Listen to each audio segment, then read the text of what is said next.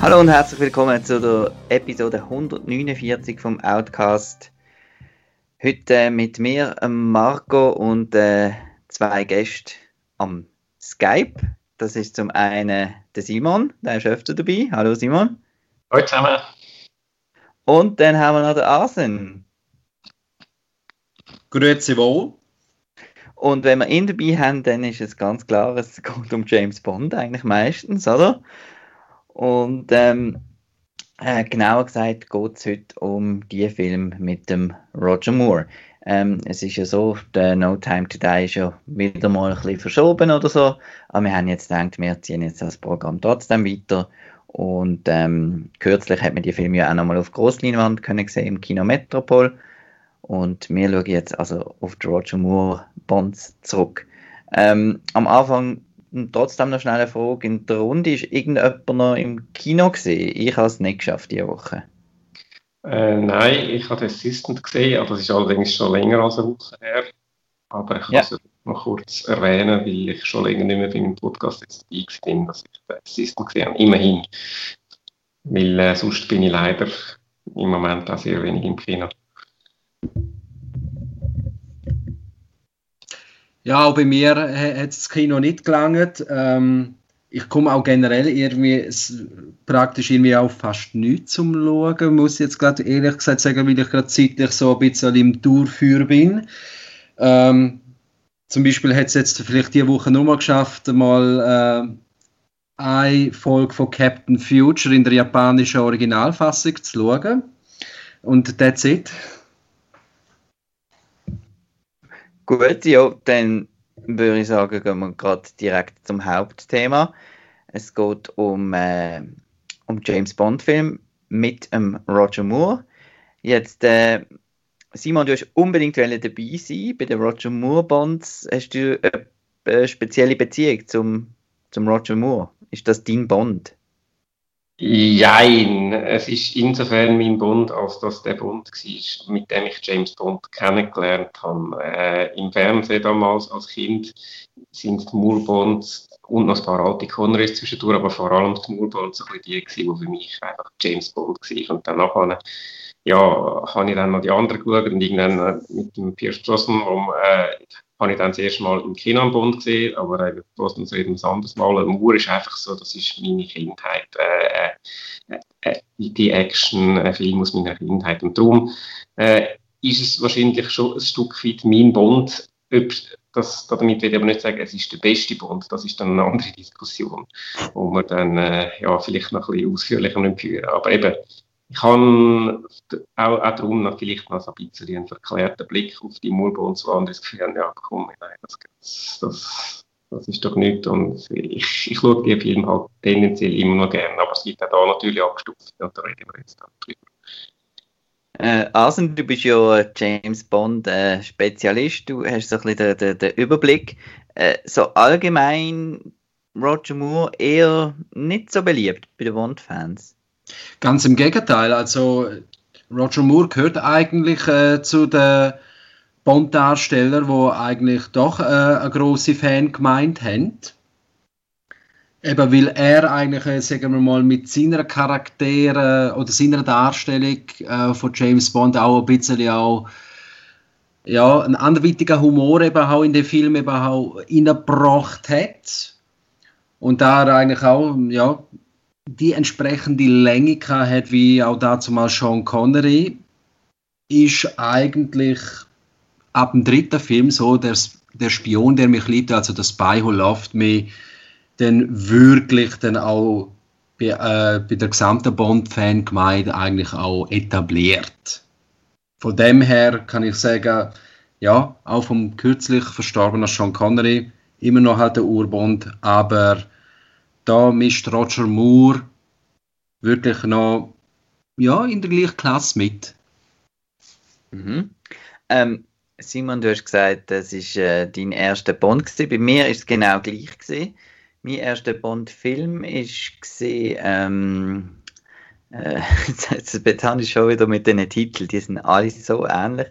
Ähm, For Your Eyes Only, genau, For Your Eyes Only ist mein erster Bond gewesen. Ich mag mich vor allem daran erinnern, wie da, ähm, wie da der jemand so mit einer Nadel vergiftet worden ist. Das habe ich wahnsinnig brutal gefunden damals. Und äh, Bobfahrt habe ich mich können erinnern. Das sind so meine frühesten Bond-Erinnerungen. Und das war also ein bisschen mein erster Action, Actionfilm damals auf, auf VHS. Auf VHS noch. Und damals habe ich es wahnsinnig lustig gefunden. Ich bin dort schon recht affin auf Stimmen, dass der äh, Roger Moore die deutsche Synchronstimme hat vom Vater aus der Alf-Serie. Sehr, sehr witzig gefunden. Ja, mein erster Bond-Film war übrigens Octopussy. Ein bisschen ähnlich wie dir. Das war, glaube ich, auch so mein erster Actionfilm. Und, äh, also, also zumindest ist der erste Bond-Film, den ich bewusst als Bond-Film wahrgenommen habe. Ich habe wahrscheinlich schon früher ab und zu teilweise gesehen, aber so der von A bis Z geschaut und dann noch gewusst, wie er geheißen hat so, das war der Octopus gewesen. und ich bin das extrem beeindruckt gewesen, mit dem Zirkus da, wo sie da die Atombomben den Zirkus geschmuggelt haben und dann noch der Fight vom Flugzeug und so. Ja, eben, äh, Kindheitserinnerung, gell. Ja, jetzt äh, gehen wir doch mal die Film durch. Äh, ich habe da ähm, leider kein IMDb vor mir, weil ich muss doch ein bisschen anders sitzen. Ähm, in welchem Jahr hat es angefangen mit Roger Moore? 1973, das sage ich jetzt übrigens ohne IMDb, ich kann es noch kurz verifizieren, ob es wirklich stimmt. 73 müsste das, glaube ich, gewesen sein. Äh, ja, das ja, ist 1973. 1973. Live and Let Die, das ist so ein bisschen der Film, man sagt Jan Bond immer ein bisschen nach, er er äh, richtet sich so ein bisschen an Trends. Und das wäre jetzt, äh, man kann eigentlich bei jedem Film so wie ein Stichwort ja, ja, genau. fast sagen, das wäre jetzt so ein bisschen der Blaxploitation Bond. Äh, da geht's, äh, hat das mit einem Voodoo-Kult zu tun und ähm, ja, das ist ähm, mein Lieblings-Bond-Song, wenn ich das mal im Vorhinein sagen Also von Paul und, McCartney and the Wings. Genau, ja.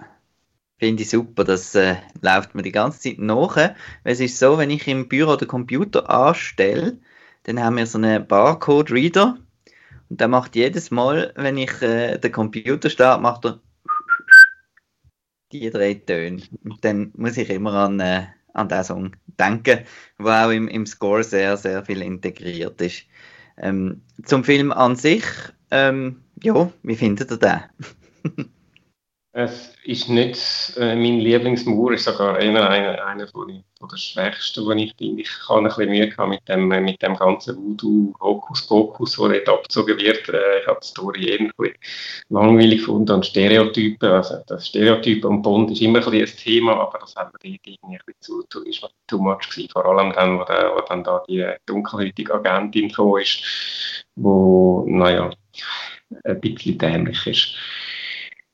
Ähm, ja, ähm, den Song finde ich auch cool von Paul McCartney. Das, da bin ich absolut einverstanden. Ich finde es auch cool, wie, wie, äh, wie so das Thema dann, dann immer wieder in einzelnen Szenen vom Film so ein äh, eingeflossen ist.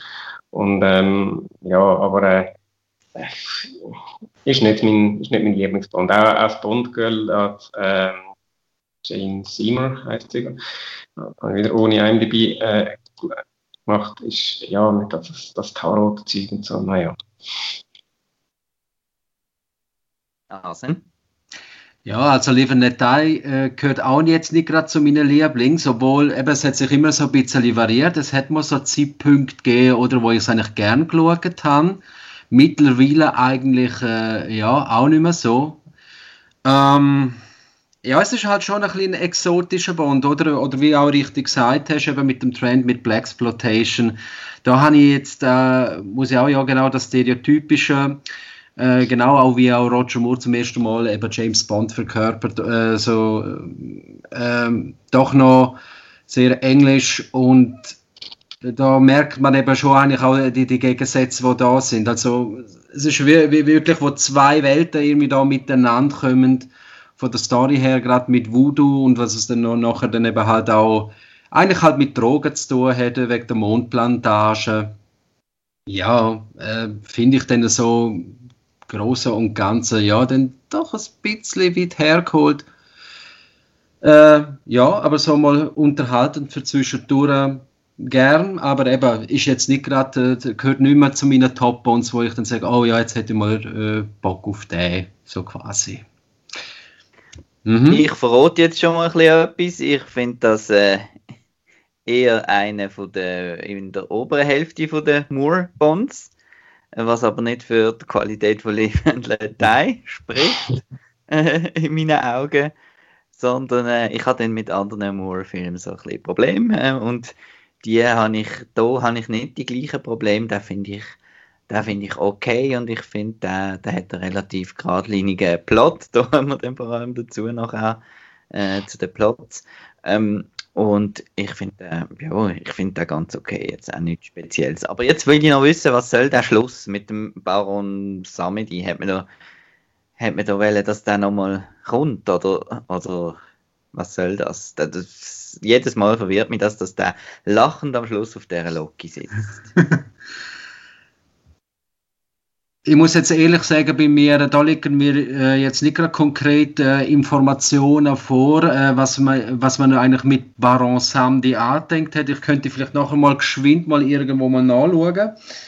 Wenn vielleicht zum Beispiel den Simon Senf dazu geht, meine meiner Ansicht nach ist das eben halt gleich noch der Voodoo-Zauber von, von dem ganzen Plot, wo eigentlich noch war, äh, ist äh, Baron Samdi eigentlich nur das Einzige, wo halt wieder kommt und kommt und eben halt am Schluss noch völlig bleibt.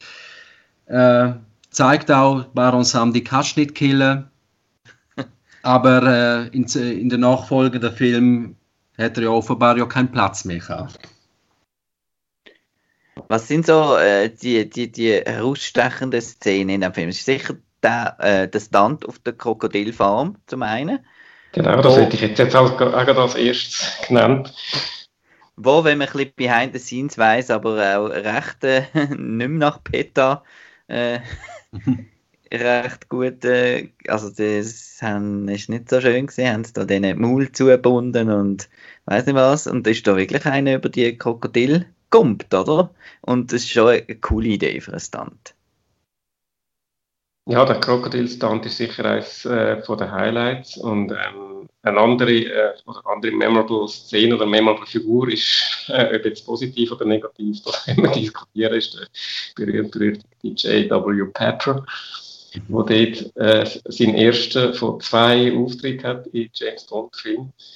Äh, ich mag mich noch dunkel erinnern, dass ich den früher wahnsinnig lustig gefunden habe und jetzt muss ich sagen, oh mein Gott, was ist das für ein Scheiß? Aber du, du lachst halt trotzdem einfach noch, weil du weißt, dass du es früher so lustig gefunden hast. Das ist jetzt auch wieder so ein, ein Thema, ja, ähm, wenn man es heute zum ersten Mal würde sehen, fände man es wahrscheinlich einfach nur doof. J.W. Pepper. Also ich, äh, ich habe mich recht Plausch mit der Figur. sie ist zwar eben, sie ist äh, extrem äh, auch so rassistisch, sagt alle immer Boy und äh, ist wahnsinnig überzeichnet, karikiert und einfach so doof. Es hat mich, erinnert mich auch so ein bisschen an Humor, wo ein, ein Michael Bay oder so vielleicht hat. oder einfach so denkst, muss Eben Michael Bay ist jetzt bei mir gerade das Beispiel, da habe ich dann ein bisschen später, wo ich schon nicht mehr so ganz klein war, seine Film gesehen und das habe ich dann damals mega doof gefunden. Und jetzt finde ich Bay-Film doof und das lustig und dann muss man vielleicht dann sagen, okay, das ist vielleicht nicht ganz objektiv. Das ist, es ist eben schon ein bisschen ähnlich. Ich meine, statt der Rappens Große oder irgendetwas haben wir jetzt einfach den, den, den J.W. Pepper. Und äh, ja, ich finde das äh, noch irgendwie charmant, weil es halt, es ist wie ein kleiner Fremdkörper in, in dem Film. In. Ja, aber auch genau, J.W. Pepper hat auch eigentlich beim Publikum ja auch sehr Anklang gefunden. Oder genau, äh, weil er das eben so eine überzeichnete Figur ist und eigentlich wie du auch schön gesagt hast, eigentlich sus, gerade in dem Film ein bisschen fehl am Platz ist oder sagen wir mal die, sagen wir mal die Ernsthaftigkeit des Plots ein bisschen natürlich wegnimmt, hat er natürlich im Folgefilm nachher dann wieder ja Platz gefunden. Und dort ist er eigentlich noch lächerlicher. Ja, genau. Und es ist auch, eben, es ist auch so ein bisschen eben ein, soll man sagen, Paradigmenwechsel oder so. Eben, also jetzt, äh, das erste Mal wirklich einfach so ein komödiantisches, richtig komödiantisches, so eine lustige, coole Sprüche zwischendurch hat es immer gegeben, auch schon vorher bei den Conrays, aber irgendwie, dass es wirklich einfach so ein bisschen das, das Action-Komödie-Feeling äh, eintrifft, das ist, das ist ja, schon auch ein neues Element, würde ich sagen. Und dass man dann natürlich zum Beispiel Sachen. bei dem Stunt, wo sich das Auto dröhnt, dann noch die wie in einem Looney Tunes Cartoon, oder? Genau, ja. Das, das muss schon noch irgendwie, äh, ja, für den, der letzte Film vorher ist ja der On Her Majesty's Secret Service gesehen, oder? Nein, Nein äh, Diamonds Are Forever. forever. Ah, Diamonds Are Forever. Das hast du verdrängt, Marco, gell, weil du was Ja, den habe ich verdrängt, das ist mein äh, letzter, mein unliebster Bond fast, genau. Ähm, ja gut, der ist auch schon recht goofy gesehen von dem her. Aber sonst hätte ich gedacht, ist, ist da schon ein rechter, rechter Umschwung gewesen. Aber eben erst noch dezent. Dann ähm, ja, gehen wir doch zum nächsten Film. Das ist The Man with the Golden Gun. 1975, äh, 74 Mit dem Christopher Lee als Bösewicht, Scaramanga. Ja. Und, äh, und ähm, Hervé Villachet als äh, Henchman Nick, Nick Nack, oder wie heißt er? Ja, ja glaub's. ich, ich kann halt als Nick-Nack erinnern, wenn ich vielleicht früher als Kind auf Deutsch geschaut habe, aber ja, äh, Nick Nack ist, glaube ich, Englisch. Und da fängt es jetzt bei mir ein bisschen an mit so ein bisschen diesen Problemen von extrem äh, verworren, unnötigen Plots. Und mir erinnert Roger Moore Bonds, ist, ist mir aufgefallen. Ich habe jetzt die rechten hintereinander gesehen. Ich habe die da in den letzten, letzten paar Wochen äh, gesehen. Ähm, und dass die, mir erinnern die sehr an, an Simpsons. und zwar insofern, dass es immer wie einen A- und einen B-Plot hat. Und irgendwie vieles hat gar nicht mit dem Plot zu tun, sondern ist einfach, dass der Film irgendwie zwei Stunden geht. Das habe ich bei den Moorbonds ein bisschen am meisten so das Gefühl. Und das ist etwas, was ich ihnen am meisten auch ankreiden tue, genau. Dass ich wirklich so wirklich den Faden verliere, weil eigentlich geht es gar nicht um, um das, was, was am Anfang sollte gehen oder so. Und wird dann also, immer so ein bisschen A- und ein B-Plot bei den Moorbonds. Also die Kritik, müsste ich jetzt fast sagen, ist, äh, sticht eigentlich der Man with the Golden Gun eigentlich raus. Weil bei Man with the Golden Gun hast du ja eigentlich plotmäßig, oder Bond kriegt da äh, eine Kugel mit, der Nummer, mit seiner Kennnummer 007 über, oder? Und da ist eigentlich noch ein Killer am Werk. Das ist ja gespielt da vom äh, Christopher Lee als Scaramanga, oder? wo ja mhm. das Bond Girl gespielt von Maud Adams und es gibt ja nochmal eine, Britt Eklund. Äh, Maud Adams äh, will sich ja aus äh, Fänger von Scaramanga ja eigentlich befreien. Und dann gibt es eben ja noch den B-Plot, oder, wo eigentlich, sagen wir auch, äh, gerade zu dieser Zeit äh, Thema relevant war, ist eben ja die Energiekrise. Aber eben, das ist dann äh, die mit der Energiekrise, wo es da eigentlich bei The Man with the Golden Gun äh, ein bisschen am Anfang behandelt äh, wird, in der Mitte dann mehr verloren geht und am Schluss noch ein Mühe zur Geltung kommt, oder? Wegen, wegen mhm. Solex da, also Sonnenenergie. Ähm, ja, ist dann eigentlich so quasi der B-Plot. Und letzten Endes eben so, ja, es ist dann beides halt, äh, wie gesagt, ein bisschen unbefriedigend. Weil das eine ist eigentlich dann äh, abgeschlossen und das andere, ja, das Problem ist halt noch vorhanden. Also mich, ich muss jetzt ein bisschen Lanze brechen für den Film. Ich finde äh, richtig cool. Äh, ist auch ein Film, den ich als Kind gesehen habe und jetzt aber auch, auch wieder und wieder. Ich finde ihn vor allem einfach mal wegen Christopher Lee äh, sehr stark. Das ist einer der besten Bond-Bösewichts, äh, Bond-Böse, Bond Entschuldigung, kann ich noch Bond-Bösewicht im Bond-Universum. Das habe ich ein bisschen viel Bond in einem Satz gesagt. ähm, auch der, der, Killer mit der Golden Gun, das hat mich, hat mich jetzt gar nicht so gestört, das mit dem A-Plot und B-Plot. Ähm, ich habe das eigentlich noch ein cooles, soll ich sagen, kann man dem McGuffin sagen, oder ist das dann böse, wenn man das, das ganze Energiezeug, ich habe das, ich habe das noch lässig gefunden, vielleicht, weil ich äh, in einem anderen Leben auch noch in der Energiebranche arbeiten. Keine Ahnung, jedenfalls. Ich, ich, ich habe auch, ich habe die Locations cool gefunden, da in Asien. Sie sind ja da in, in Macau, oder Macau, Macau, wie man sagt. Und, äh, und nachher sind sie da auf diesen Inseln, auf diesen chinesischen Inseln unterwegs und eben bis er dann da auf die Insel vom, äh, vom Scaramanga kommt und dann äh, das finale Duell am Schluss, das, das habe ich, das habe ich richtig cool gefunden. Das Einzige, was mir Film wirklich, wirklich gestört hat, ist einfach, jetzt haben sie einfach wirklich übertrieben mit dem, mit, der, mit dem Sexismus einmal, einmal mehr leider mit äh, Brit Eklund, der da einfach ein lebender Mensch gewordenen Blondinenwitz spielt, wo, wo, wo ja wirklich einfach äh, sexy und dumm ist und wo dann noch mit ihrem Vögel aus Versehen fast, äh, äh, fast alles kaputt macht, was da und, und da die, was die und das, das, das ist dann schon ein bisschen, nein, bitte nicht. Aber sonst äh, habe ich den Film sehr gern. Und äh, wenn man bei Trends ist, äh, ganz klar äh, steht da der Bruce Lee-Part bei diesem Film. äh, Enter the Dragon, wir haben das Spiegelkabinett, das ziemlich ähnlich ist. Wir haben äh, eben das asiatische, die asiatische Location und äh, das ist da sicher ein kleines, ein kleines Vorbild gewesen. Mhm. Für das kenne ich Bruce Lee zu wenig gut, aber äh, ist sicher so, ja. Ja, gewisse Anekdoten äh, sind wahrscheinlich mal in dem Film da reingeflossen, würde ich auch sagen. Aber ja, also finde ich jetzt einen von der, von der gesamten Bond technisch äh, eher schwächeren Film. Da bist du, äh, ja, aber ähm, ich, ich schaue ja dann, wenn ich, wenn ich Bond schaue, schaue ich immer gerade alle. Entweder alle oder keine. Dann muss ich dann halt. Ja, das mache ich auch so, ja. Das ist jetzt nicht einer, wo ich mich darauf freue. Und übrigens, ähm, mir ist jetzt fünf Jahre her gewesen, seit, seit den Bonds. Ah, bei mir auch, Und, äh, Ja, ich finde das eigentlich ein guter Rhythmus, könnte man beibehalten, so alle fünf Jahre. Äh, ist gerade etwa gut. ja, machen ähm, das so. Bei mir sieht das ein bisschen anders aus. Wie oft ist du das bei dir? Öfters? Ja, also ich sag mal, es gibt schon so vereinzelte Bond-Filme, also wenn man jetzt mal alle 24, geschweige denn bald mal 25 dann betrachtet, oder wo ich dann äh, äh, vielleicht schon äh, weniger schaue oder die einen ein bisschen vermehrt, aber ich könnte jetzt von mir aus nicht behaupten, dass ich jetzt äh, den letzten irgendwie äh, ja, vor fünf Jahren eben mal gesehen habe. Mhm.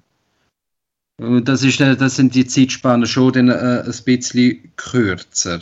Aber ich sage mal, es gibt bei mir dann auch halt so, Favor äh, ja, äh, so leislige Favoriten, wo dann halt eher mal so ein bisschen zu, äh, zum Zug kommen als den anderen. Also ich müsste jetzt wirklich schwer überlegen, äh, welcher Bond-Film bei mir das es war, ist, wo ich jetzt wirklich, sagen wir mal, vor fünf Jahren das letzte Mal gesehen habe. Und ich müsste da eigentlich sagen, das ist wahrscheinlich keiner. Mhm. Aber Man with the Golden Gun in dem Fall, aber freust du dich auch nicht wahnsinnig drauf, da zu schauen. Also es ist ja so, äh, ist, auch, ist jetzt auch nicht so äh, mein präferierter Bond, aber wenn ich mal sehr leichte Unterhaltung in Sachen Bond äh, schauen will, dann ist der eigentlich auch, gehört der wieder äh, vom Unterhaltungswert, weil, das, weil der so einfach ist für mich, wieder mal schauen, weil ich eben auch, ich, ich lache immer noch so über gewisse flotte Sprüche, die dort laufen und so.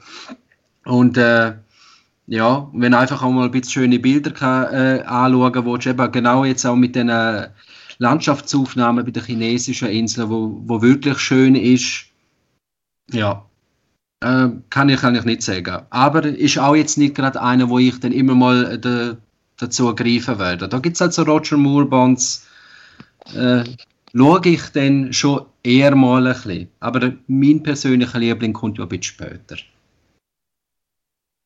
Ich glaube, äh, sind, wir, sind wir jetzt schon bei meinem persönlichen Liebling? Ich weiß gar nicht.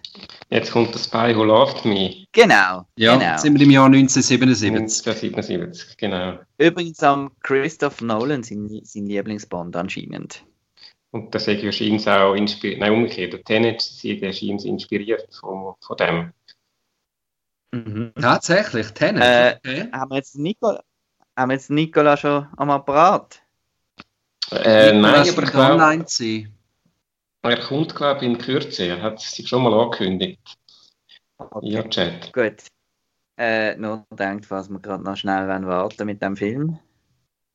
Vielleicht. Ähm, also er Ähm, hat äh, geschrieben, er sei, er sei in drei Minuten parat und das ist vor vier Minuten. Up? Ja, schau mal Ah, an. ist- okay, ja, also, man muss sie gar nicht mehr rausschneiden, du. Super.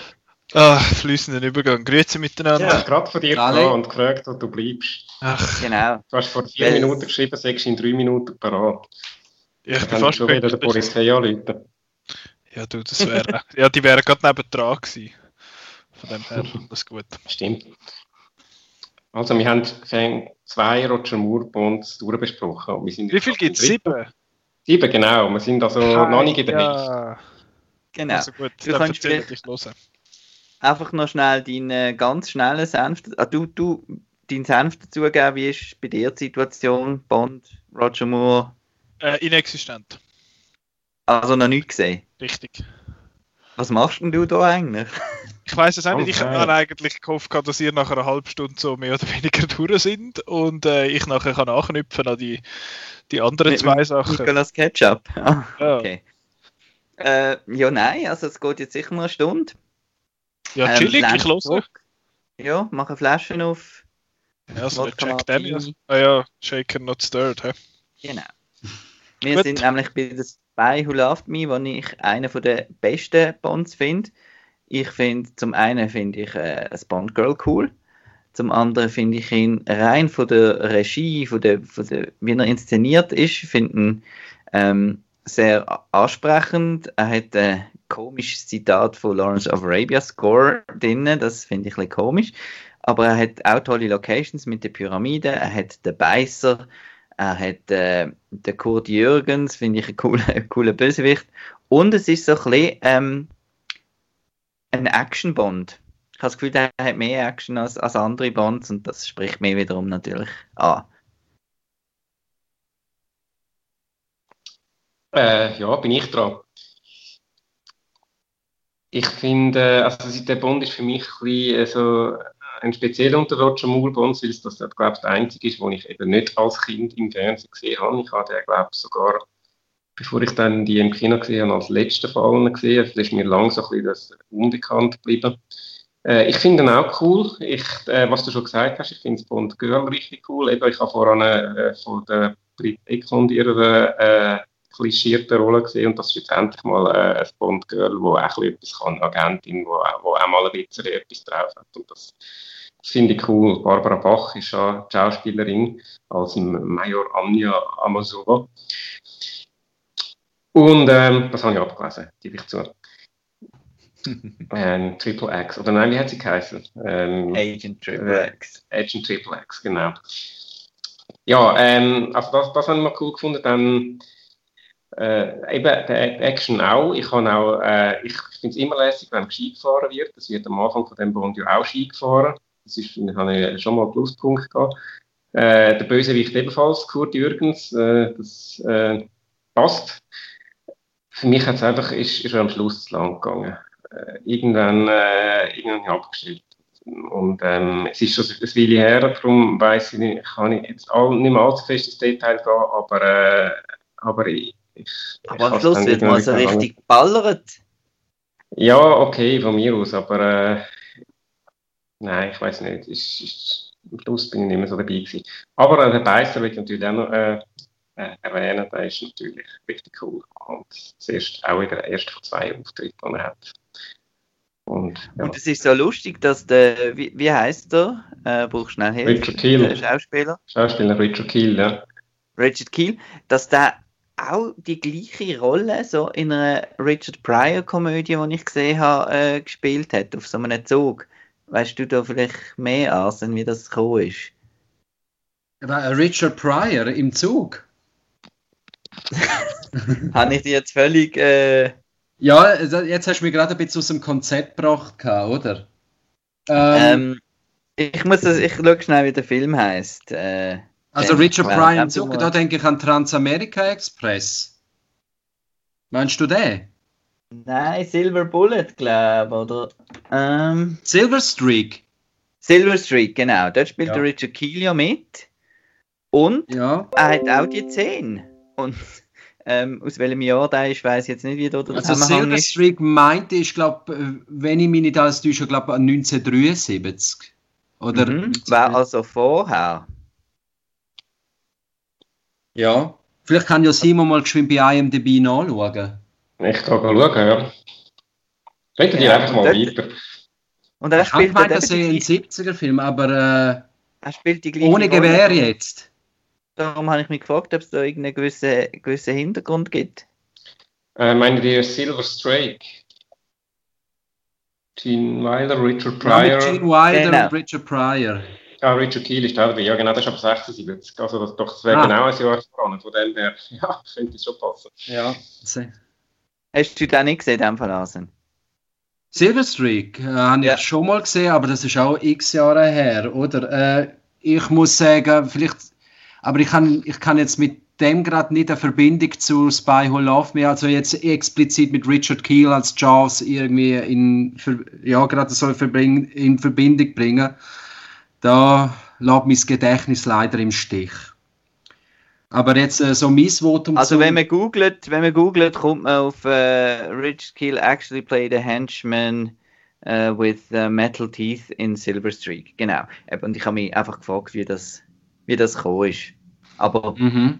dann ähm, müssen da unsere Zuhörer selber recherchieren in dem Fall. Ja, Ja, also dann wird wird's wahrscheinlich schon eine Verbindung dazu geben haben, dass es äh, irgendwie mal einem Publikum gefallen hat und den man irgendwie genommen hat. Ich müsste jetzt aber ehrlich gesagt auch nochmal nachschauen, wie es jetzt, äh, wie, wie das, äh, wie das zustande gekommen ist, oder? Dann zum Film in dem Fall. Ja, Wie also äh, mein Votum zu The Spy Who Loved Me ist, also das ist jetzt einer von den Filmen, wo ich früher nicht so gern geschaut habe, weil eigentlich gefällt mir eigentlich so ein bisschen die erste Hälfte und die, die zweite Hälfte lädt für mich eigentlich auch so ein bisschen äh, an Tempo ein bisschen nach, auch wenn, wenn dort auch ein bisschen mehr Action stattfindet. Ähm, aber mittlerweile muss ich sagen, gesamthaft finde ich das, äh, finde ich eigentlich den Film äh, sehr gelungen. Die Location stimmen, äh, vom Plot her auch eher so ein bisschen klassisch äh, prägt, oder? Also sagen wir mal, einer, einer wo ein bisschen die Weltherrschaft an, äh, an ja, dem sich annehmen will und eigentlich die, We äh, die Weltmacht äh, gegeneinander ausspielen will. Und ja, was kann ich dazu sagen? Ja, genau, äh, die Anfangsszene, gerade äh, da mit dem, mit dem Skisprung über die Klippe und dem Union Jack Fallschirm, ja, das ist schon noch sehr beeindruckend. Vor allem, das ist der, der einzige äh, Kameraverlauf wo wirklich funktioniert hat, wo gerade die ganze Szenerie hat können einfangen, was die anderen Kameras eben nicht geschafft haben. Ja, mir erinnert er auch sehr an Tomorrow Never Dies ein bisschen so. Halt auch mit dem. Ist, ist nicht auch ein Schiff, das ein U-Boot schluckt oder so etwas ähnliches drin? Ähm, Ja, doch, doch, doch. Also Genau, das ist ja. schon der, es ist schon der, der, der Tanker dort, wo er hat und äh, ja, äh, sagen wir mal, die U-Boots dort dann verschlingt, ja. Und das ist so ein bisschen etwas, was so in der Struktur von diesen Bond-Filmen, wenn man viele schaut, auch einem auffällt, dass sie immer ein gleich sind, dass dort die Eröffnungs-Action-Sequenz sind und dann wird irgendein Shuttle entführt, es wird das U-Boot entführt, es wird äh, immer so etwas noch lustig, einfach wenn man sie so noch aufeinander sieht, dass es oft so, so Szenen gibt. Ja, Ähm, sie sind gibt's sich so ähnlich, ja. Ja, Mhm. gut, also eben, wahrscheinlich ist das äh, Roger Moores äh, Variante zu Sean Connerys You Only Live Twice. Genau. Gehen wir weiter oder haben wir noch etwas zum Nein, gehen wir Spy Who weiter. Loved Me? Also eins möchte ich noch sagen, Roger Moore selber äh, findet The Spy Who, äh, also hat gefunden, muss ich auch sagen, ist äh, The Spy Who Loved Me sein Lieblingsfilm gewesen. Gut, ist auch mein Lieblings äh, Roger Moore, eindeutig. Am Schluss machen wir dann sicher noch eine Rangliste, oder? Ja, Gut, nächster. Ganz nach Hause, ja. Moonraker ist der nächste. Wir sind im Jahr 1979. 1978. Oder 79. Ich habe 1978. gewusst, es ist, einfach es ist nach Star Wars. 1977. genau. rein zufällig äh, kurz nach Star Wars. Ja. Ja, da wären wir eigentlich wieder bei der Trendgeschichte, oder? Star Wars Genau. hat einen mega Erfolg gehabt, weil auch beim Ende von der Spy Who Loved Me ist ja eigentlich For Your Eyes Only angekündigt worden, aber durch den Erfolg von Star Wars haben natürlich auch Bond-Produzenten umgestellt, haben sie gefunden, ja, jetzt machen wir mal die Kurzgeschichte um Moonraker, nicht wahr? Und haben daraus aus dem einen Plot gezaubert. Und der ist dann 1979 in Kinos gekommen. Moonraker wird ja oft ein bisschen auf das reduziert. Und der, das ist der, wo sie da eine Laserschlacht im All haben und so. Aber das sind die letzten 10 Minuten, muss man auch mal sehen. Ja. Und Ja. Moonraker ist einer von denen eben, wo, wo oft ein bisschen, ein bisschen auch belächelt wird. Habe ich das Gefühl jetzt so, was man so, so bei der Allgemeinheit. Und auch ich habe da dazu gehört und habe den gar nicht gut gefunden. Ähm, Im 2015, äh, wo ich eben das letzte Mal die alle geschaut habe. Und jetzt im 2020, wo ich da im Kino gesehen habe, hat er noch einen kleinen Bericht auf Outnow geschrieben, wenn man da irgendwie noch findet, habe ich äh, plötzlich wahnsinnig den Plausch an diesem Film. Also da ist so etwas von doof äh, und lustig. Also wirklich die, die, die Szene dort in Venedig mit dieser Tube und einem, einem, einem Mann, der den Wein anschaut und die Sachen, das habe ich, ich habe, habe mich wahnsinnig gut unterhalten bei, bei Moonraker das mal.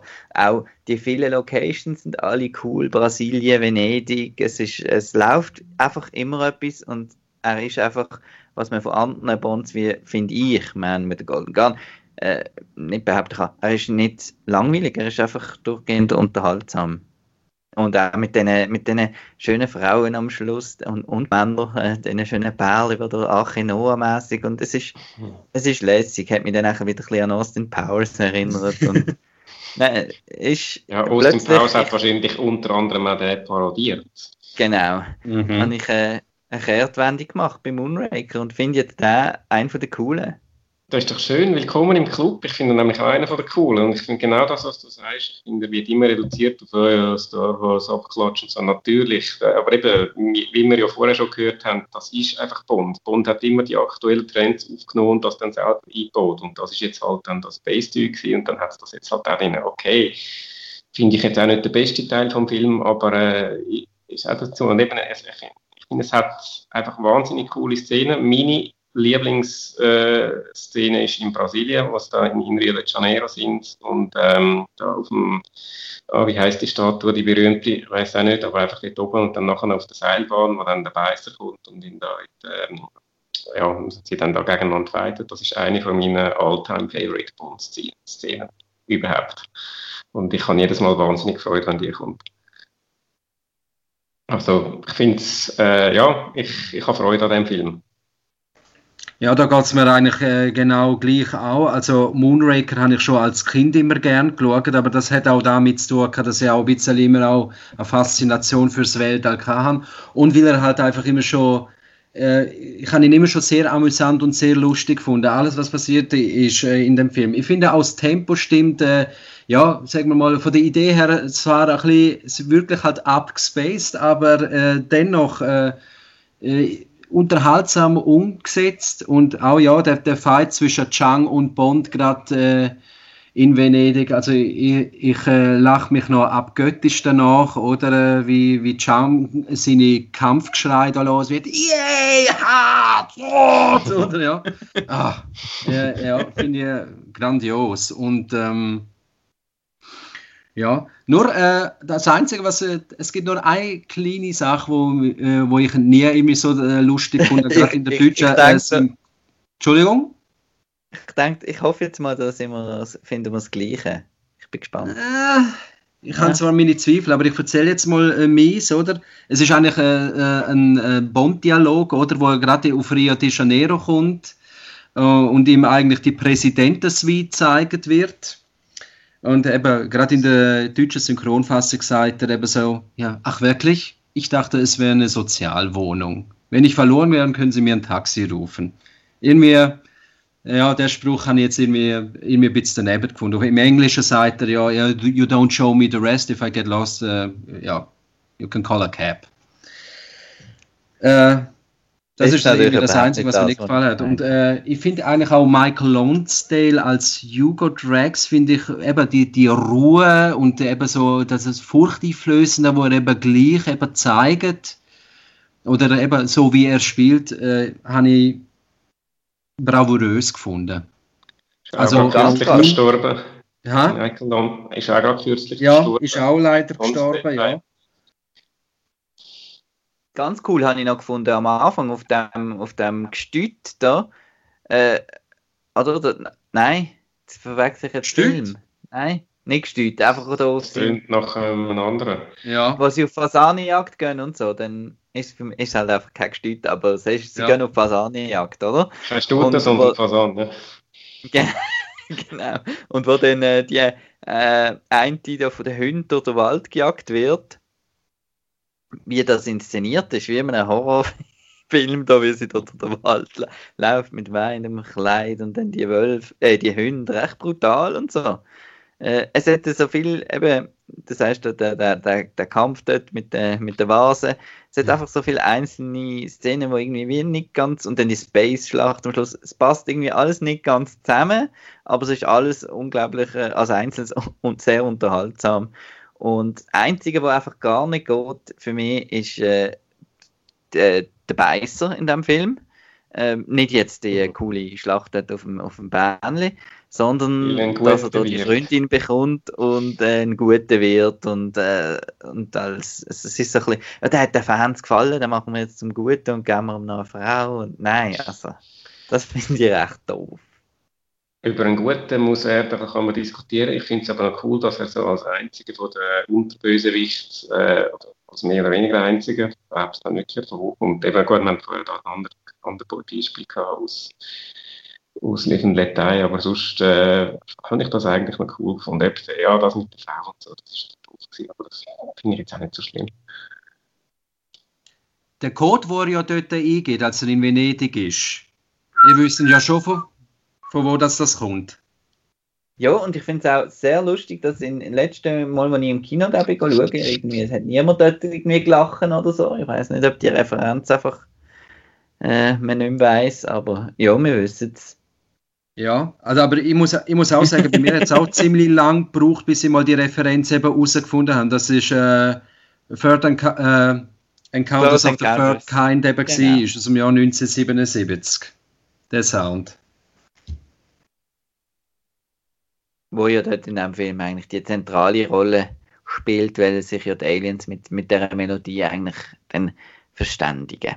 Mhm. Ähm, gut, ähm, wir haben jetzt bei den letzten paar äh, Bond-Filmen nicht so über Songs geredet, das ist, weil die einfach nicht mehr so oh. besonders gesehen sind, oder?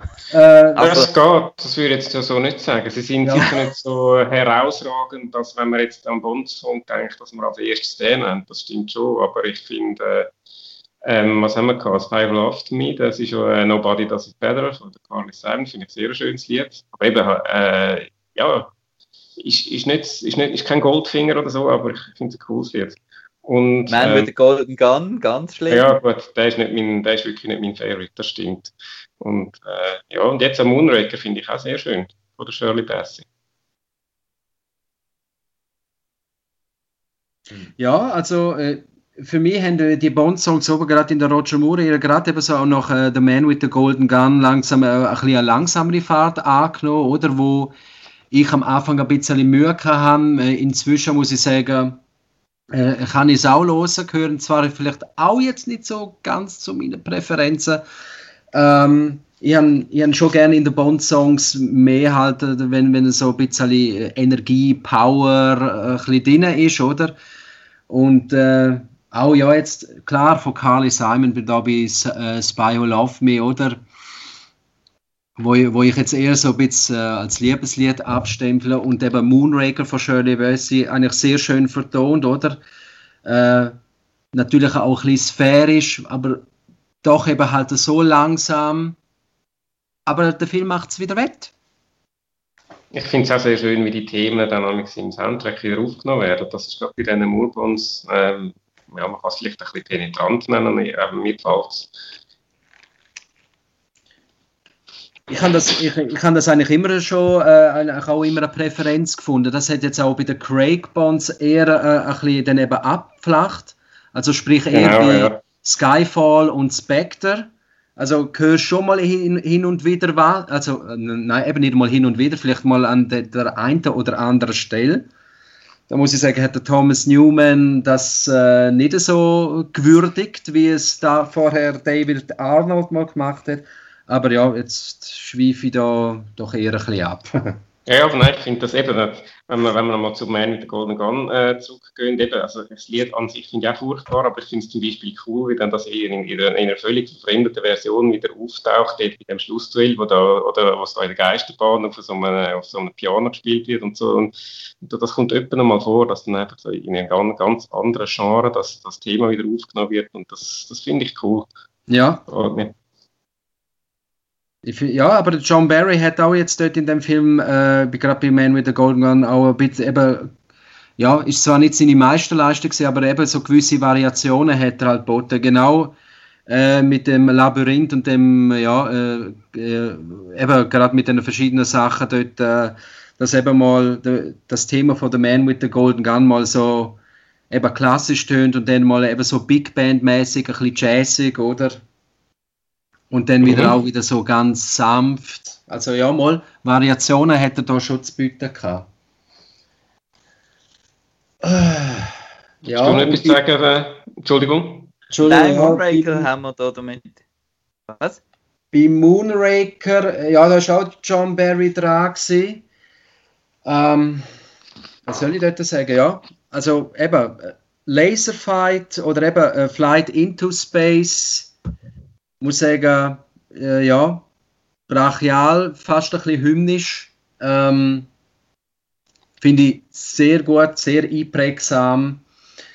Und äh, ich finde es irgendwie furchtbar, dass dazu mal eben, wo dann eigentlich auch die Soundtrack-CD entstanden ist, äh, dass gewisse Ausschnitte ähm, vom, vom Soundtrack einfach weggeworfen worden, äh, sind, oder? Also wirst eben, musst mit dem das, äh, mit dem zufrieden gehen, was jetzt halt auf Scheiben gibt. Das ist allgemein bei, bei Scores noch oft, oft ein bisschen so eine Sache. Ähm, nach Moonrake sind wir jetzt in den 80er Jahren, oder? Jetzt dann? Jawohl. Jawohl. For your eyes jetzt only. sind wir bei meinem ersten James Bond. Und ähm, da habe ich gerade die umgekehrte Reaktion gehabt, wie, wie, wie bei Moonraker jetzt. Also schon die paar letzten Mal, da habe ich eben als Kind, habe ich da, hat mich das sehr beeindruckt. Und jetzt, wenn ich da wieder gesehen habe, muss ich sagen, bis auf die Schießszene ist das äh, wahnsinnige, zähe und langweilige Angelegenheit. Er fühlt sich extrem lang an. Äh, sobald es dort irgendwie unter Wasser dann geht, dann, ja, dann schlafe ich dann auch ein.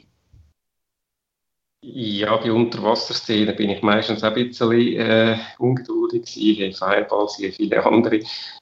Ähm, es ist bei mir ähnlich. Es ist auch ein Verbund, der mich als Kind beeindruckt hat. Und ich finde ihn aber, ich, finde ihn heute noch cool. Wobei ich muss sagen, jetzt beim letzten Rewatch, das ist vor vielleicht jetzt etwa ein, zwei Monaten gewesen, habe ich schon äh, gewisse Abnutzungserscheinungen äh, bei mir festgestellt, eben gerade bei diesen Unterwasserszenen. Trotzdem, äh, ich kann immer noch gerne, auch wieder wegen dem Skifahren, es ist immer, von mir mit dem gleichen, eben die Skidistanz finde ich einfach, find ich einfach geil. Ähm, was ich auch cool finde, ist eigentlich, dass eines von den wenigen Mal, wo am Anfang so ein bisschen äh, ein Geheimnis darum gemacht wird, wer eigentlich der Böse ist. Als, eben, wo, wo, ich, wo ich den als Kind geschaut habe, habe ich gedacht, boah, das hätte ich nie gedacht. Jetzt, jetzt kommst, wenn du jetzt das erste Mal sehen, kommst du vielleicht eher äh, mal drauf. Aber äh, ist gleich, ich finde das eigentlich nochmal etwas anderes, weil sonst wird eigentlich immer so mal der Bösewicht vorgestellt und ja, okay, da ist der Böse. Und dort ist so ein bisschen, oh, der meinst zuerst, es sei ein anderer, weil, weil, weil, weil, eben auf, der, weil auf die falsche Fährte geführt hat. Und das finde ich eigentlich auch noch cool. Und ähm, ja. mir gefällt auch die Kletterpartie am Schluss auf dem, äh, der griechischen äh, Klosterstadt oder was das auch ist. Äh, da habe ich dann eigentlich, wenn es um Höhe geht, das, äh, finde ich auch lässig. Aber ich gebe zu, er hat seine Längen und das, das, die spürt man auch. Etwa so lang wie, wie die Haare von der, von der, von der, vom Bond, gell? Äh,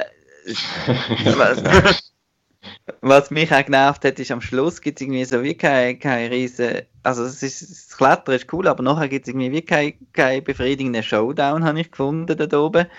Und die Schlittschuhfahrerin... Mit dem Helikopter... Also, Entschuldigung, ja, die Schlittschuhfahrerin. Die Schlittschuhfahrerin, genau, das ist auch noch so ein Wunderpunkt, das ist auch ganz furchtbar. Und es ist so ein bisschen dort, was für mich anfängt, der Roger Moore ist langsam alt. Ja, das ist bei mir dann später, also ich, das hat mich jetzt noch nicht so gestört. Die Schlittschuhfahrerin, das ist auch so ein bisschen äh, eine spezielle Geschichte. Ich bin als Kind in die verliebt gewesen, muss ich sagen, dass, äh, äh, oder zumindest so halb verliebt. Äh, es ist, wenn man es mit heutigen Augen schaut, schon ein bisschen weird, wenn, wenn, sie, wenn die da den Roger Moore anhimmelt, der schon 50 ist, bin dann noch mal schauen, wie alt sie war, als sie es hat. Sie war auch schon 23 gewesen, und von dem bin ich auch nicht älter als ein anderes Bond-Girl, aber äh, ja, ja, ja, ist ein bisschen, ein bisschen komisch irgendwie. Aber äh, ja. Ja, Bibi Dahl, alias äh, Lynn Holly Johnson. Ja, das ist auch ein Charakter, der mich eigentlich in dem. Äh, Kunstläuferin war, oder immer noch? Oder, äh, ja, ja, also nein, nicht mehr. Äh, ich nein, nicht mehr aktiv, ja. aber sie lebt noch, was ich will sagen. Ja, sie lebt tatsächlich noch und ich muss sagen, auch in ihrem jetzigen Alter sieht sie wirklich noch heiß aus. Ich habe äh, das Vergnügen gehabt, sie 2019 mal in Persona zu sehen und mal auch ein paar Worte mit ihr zu wechseln. Also besser gesagt unserem Club eigentlich, oder? Es, gibt, es sollte ein Video geben auf YouTube, äh, eine Art Interview, wo man das eigentlich sieht. Mal, also äh, vom Charakter her ist eigentlich die Frau super, also wirklich auch aufgeschlossen und äh, wirklich freundlich, also habe ich ganz toll gefunden. Mal der Abend in unserem Kreise sie da äh, willkommen zu heißen, so gesagt. Aber ja, das ist, äh, das ist mal das eine. Aber gut, eben wie gesagt, äh, ihre Rolle jetzt dort habe ich jetzt auch natürlich nicht so phänomenal gefunden. Whatever so, aber so For Your Eyes Only, was ich eben sehr faszinierend gefunden habe, ist eben halt eigentlich auch schon der Anfang, oder? Dass dann, äh, du siehst eigentlich schon, äh, das Grab äh, von Bonds Frau, eben Tracy, oder dass das wieder ein bisschen aufgeholt wird. Und eben genau, das habe ich noch vergessen. Ja. Entschuldigung, wenn ich dir gerade reingreife, das habe ich vergessen. Schon gut. Das ich als, als unmatched Secret Service natürlich sehr cool gefunden, dass da eigentlich dass da darauf Bezug, Bezug genommen worden ist und dass der Roger Moore auch so ein einen ganz kleinen, traurigen Moment gehabt hat am Anfang, wo er so, ja, umgegangen ist, da um seine Frau gestorben ist, bevor dann da der, der Vorstand im Blofeld kommt. Entschuldigung, Arsene. Das kein Problem, ja. Ähm, also eben, ja, auf das habe ich eigentlich wollen, dann eben auch raus, oder? Weißt und dann eben nachher dann eben die, ähm, der Kampf eben da gerade, also ja, Kampf mit, mit Blofeld äh, halt, oder? Wo dann der Bond ja den Schluss gewinnt, oder? Und im Film wird er ja, siehst eigentlich ja nur äh, einen Glatzkopf, oder? In einem elektronischen Rollstuhl, oder? Mit, mit süstigen Knöpfen noch da für, für gewisse Sachen. Und äh, dort ist eben bereits eben auch äh, das Ding gewesen, oder dass äh, ja, äh, Bond-Produzenten eben kein Recht mehr an Blofeld hatten und sie gerade für die Szene ihn haben eigentlich dürfen nicht einmal namentlich erwähnen, oder dass jetzt da Bond wieder gegen äh, Blofeld antritt und es ist eigentlich quasi äh, die Szenerie hat eigentlich damit zu bedeuten, eben mit Thema Blofeld ist jetzt eigentlich endgültig fertig. Und äh, ja, Spectre hat das jetzt eigentlich wieder äh, ja, aufgebracht.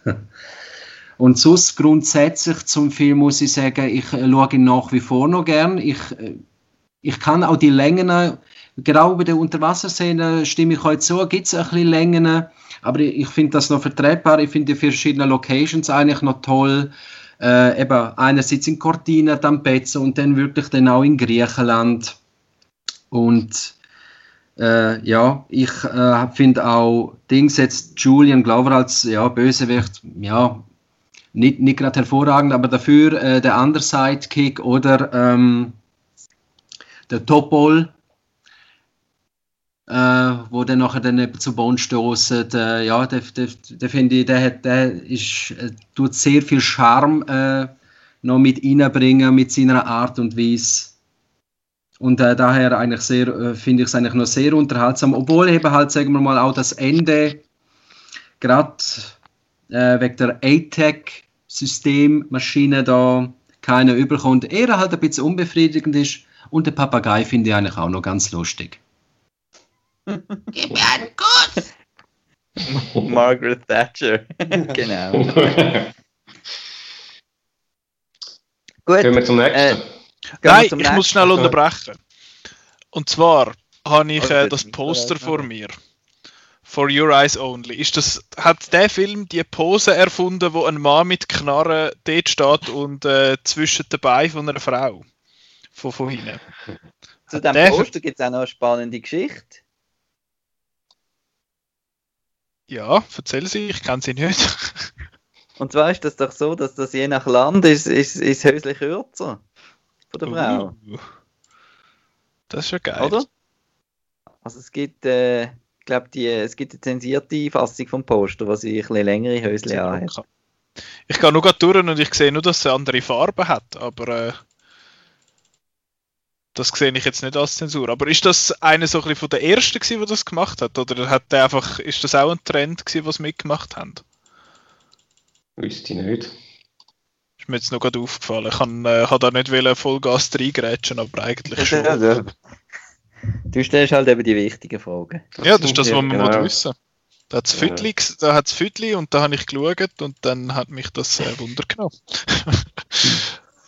Aber ja, wenn wir schon bei Füdli und, also nein, Entschuldigung, bei Frauen sind, also das Bundeswehr mit Säckel mit äh, Carol, Carol Bouquet heisst sie. Ja, gutes Bouquet. genau.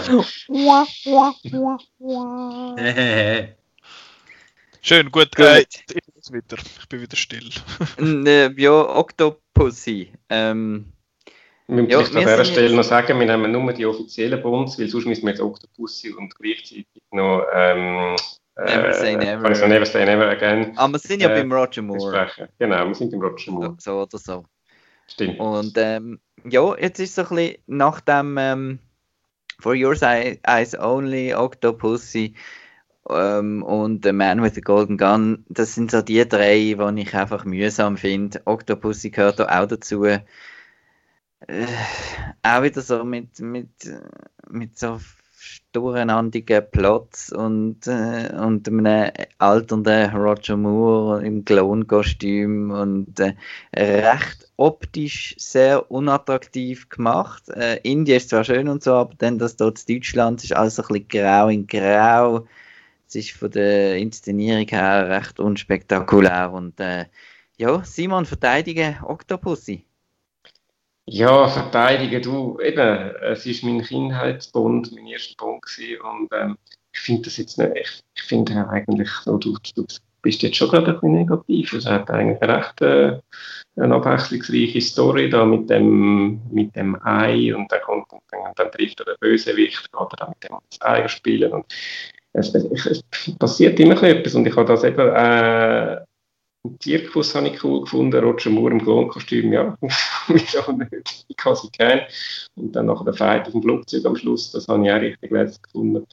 Ähm, ja, wie gesagt, das ist, das ist sicher nicht der beste Bond. Und wenn ich heute schaue, dann ähm, ja, sehe ich schon auch, dass ab und zu nicht so. Es, es ist nicht der beste, es ist auch nicht mein Lieblingsmoor, aber äh, es ist, äh, ist nicht einer wo von denen, wo ich denke, oh nein, jetzt, muss, jetzt kommt der dran, weil wenn wir alle nacheinander schauen. Also, dann, ich freue mich eigentlich immer, also freue, oder? Neutral, sagen wir es so. Also für mich Fall, ich, ich schaue Octopussy eigentlich sehr gern. Ich, ich finde eigentlich, ähm, ja, Location eigentlich Indien auch gut und das jetzt eigentlich auch, was in Deutschland stattfindet, finde ich an für sich nicht schlecht. Es hat auch so ein paar typische Sa äh, Sachen drin, äh, eben so die Autoverfolgungsjagd, andererseits auch eben auch gerade so in Kontakt mit der deutschen Kultur, eben gerade wo Bond da in dem Käfer hockt mit dem, mit dem Perle, oder? Und da ein Bier und ein Würstchen angeboten überkommt. finde ich eigentlich noch ganz amüsant. Auch von, von der Geschichte her, äh, der Aufbau finde ich eigentlich gut, oder? Beginnend eben mit dem falschen Fabergé-Ei, oder? Äh, die Spur verfolgen und dann hast du da jemanden, der seine Finger im Spiel hat und dann gibt es auch da wieder halt eben auch ein bisschen den B-Plot, wo äh, ein russischer General da ein bisschen ja, äh, am Spinnen ist und gern da äh, den Westen äh, für den russischen Kommunismus eigentlich gewinnen wird. Und da finde ich auch gerade auch politisch, eben gerade zu dem Zeitpunkt, wo es auch wieder, äh, eben wieder Spannung geherrscht hat, dass äh, der Kaltkrieg eigentlich so wieder ein bisschen wärmer wird. Ja, finde ich eigentlich gut reingegriffen. Sus, ja, Bond im Krokodil. Sean Connery schon in Goldfinger in einem Krokodil drin gewesen. Jetzt äh, macht es Roger Moore eigentlich auch gemacht. Ja, Safari-Jagd habe ich eigentlich auch sehr amüsant gefunden. Louis Jordan äh, als Bösewicht, genauso wie auch Steven Burkhoff. Steven Burkhoff, der sehr äh, ein bisschen durchgeknallt spielt, oder? Äh, ein bisschen überambitioniert, äh, finde ich schön zum Schauen. Äh, und Louis Jordan, äh, der ruhige, auch ein bisschen charmante, ein bisschen kaltblütige, wo, dann immer so, wo du immer so ein bisschen angesehen ja, der kommt langsam in Rage, aber er, er hat eben wirklich noch Stil und äh, äh, ja, macht es auf seine Art und Weise. Mal, ich, ich finde eigentlich Octopus auch gelungen und du siehst eigentlich auch Roger Moore sein Alter an. Er ist auch dort auch ein bisschen vermehrt doublet worden. Äh, aber ich finde, das ist jetzt gerade äh, ein bisschen Grenzfall. Es gibt Szenen, da sieht er noch gut aus und es gibt Szenen, wo ich denke, oh ja, das ist jetzt schon ein bisschen, da siehst das Alter wirklich. Aber äh, gerade was das Alter anbelangt, schlimmer ist dann eigentlich schon den, der nächste Film. Also, nochmal grundsätzlich ist ja nicht schlimm, wenn man das Alter ansieht. Es ist einfach so, für die Sachen, die die Figur macht, äh, ist es äh, nicht mehr sehr passend. Das ist eigentlich ja, das, das was ich der Punkt, genau ja. damit meine. Genau. Ähm, was, äh, was noch dazu kommt, ist, äh, die Maud Adams ist wieder dabei. Ja, äh, zum zweiten so, Mal. So Recastings hat es noch oft gegeben beim Bond. Ist das einfach, wenn, mhm. wenn Broccoli gefunden hat, ja, das ist cool, mit äh, komme ich gut aus, äh, hat man die nochmal gecastet, halt auch mal in einer anderen Rolle. Ja, das, ist, ist vor allem Rolle. Es gibt eben da äh, Charles Gray, der einmal Bösewicht spielt und dann, genau. dann einmal eine völlig eine andere Figur oder einen John Don Baker später auch genau das gleiche mit einem äh, ah ja, ich, ich finde es dann ein bisschen komisch, dann sehe ich die Gesichter wieder und einfach äh, in eine völlig andere Rolle, aber naja. Warum das, äh, das gemacht haben, weiß ich auch nicht. Du da etwas sagen, was? Warum, warum? Jetzt kommt man, äh, also was jetzt gerade Maud Adams anbelangt, müsste jetzt ehrlich sagen, kommt mir jetzt auch nicht gerade wirklich in Sinn, warum das, das jetzt der Fall ist, warum sie dann nochmal genommen worden ist. Aber eben so gesehen kann ich eigentlich auch nur Folgendes sagen, es ist auch mal ein drittes Mal noch genommen worden, gerade für den Folgefilm A View to a Kill, aber das sieht man dort nicht so richtig, ist sie halt eher äh, eine Statistin, aber äh, es sind belegt, dass sie eigentlich dort auch dabei war. Nein, sorry, mein Gedächtnis lässt mich da auch wieder im Stich. Kommt mir nicht gerade in den Sinn, äh, wie das jetzt wieder zustande gekommen ist. Auch das müsste ich jetzt halt leider nochmal auch irgendwo nachlesen. Also Joe Don Baker, Simon, der, der ist tatsächlich in die Familie eingeheiratet von diesen Produzenten. Ah, okay. Und, äh, darum wahrscheinlich äh, hat man gefunden, ja, komm. Genau. Ähm, ja, du hast vorher äh, den nächsten Film angesprochen, das ist A View to a Kill.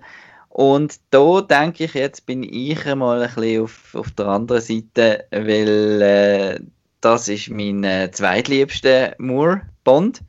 Und das hat auch wieder ein bisschen damit zu tun, dass mir einfach die, die, das ist ein 80s-Film durch und durch. Und das ist halt so ein bisschen das, was ich cool finde. Und äh, ich finde die ganze Eiffelturm-Action toll. Ich finde, wie der Christopher Walken da so brutal, wie halt eben die Bösewichte geworden sind in den 80er Jahren, wo er da alle abmeid mit Maschinengewehr in der Mine und so. Und, und auch die ganze Szene mit dem Feuerwehrauto und dem Lift, das erinnert mich so ein bisschen eher eben an das Die Hard, an, an, an 80er Actionfilm-Elemente, die da reinkommen und darum finde ich den richtig, richtig cool. Außer eben, wie du gesagt hast, also man sieht, äh, dass es meistens nicht mehr der Roger Moore ist, das sieht man in vielen ja. Filmen, aber da äh, fällt es extrem auf. Vor allem, ja. weil heutzutage haben wir halt Face Replacement und so Sachen. Das hat man damals halt nicht gehabt. Dann ist es einfach gleich gewesen, wenn es dort halt einfach ein anderer Mann im Auto gesessen ist. ja, es soll jetzt einfach der Bond sein. Das ist schon noch witzig. Aber sonst eben, ich finde auch cool. Ähm, auch mit dem, da finde ich sogar der A und der B-Plot noch witzig mit den Rössern, wo da irgendwie mit dem Chip drin und nein, ich finde den lässig.